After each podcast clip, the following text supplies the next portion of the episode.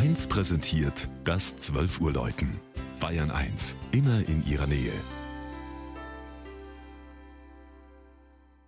Es ist 12 Uhr. Das Mittagsläuten kommt heute von der katholischen Pfarrkirche Marie Himmelfahrt im oberbayerischen Schwindkirchen. Regina Vanderl über eine altbayerische Dorfkirche wie aus dem Bilderbuch.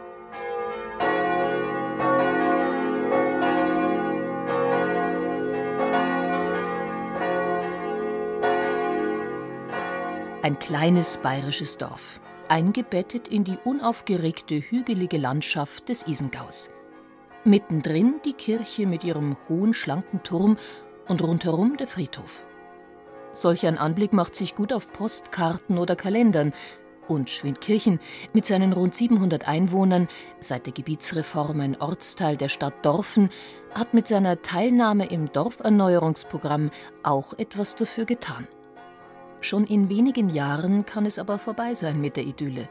Dann nämlich, wenn, wie geplant, die heiß umstrittene A94 rund einen Kilometer Luftlinie entfernt an Schwindkirchen vorbeiführt. Mit einer 17 Meter hohen und 300 Meter langen Brücke über die Goldach und gewaltigen Dämmen für die Trasse. Eine Vorstellung, vor der man sich am besten in die helle, freundliche Kirche rettet.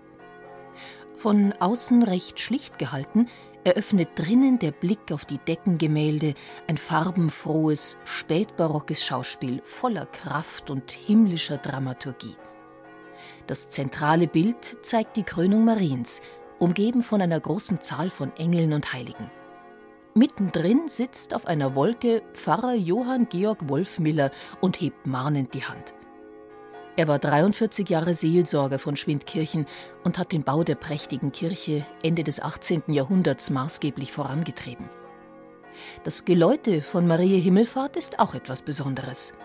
Die Klangabfolge ohne Sterbeglocke bildet eine Melodie, die auch in den Anfangstakten des Volkslieds wie lieblich schallt durch Busch und Wald des Waldhorns süßer Klang von Christoph von Schmidt zu hören ist.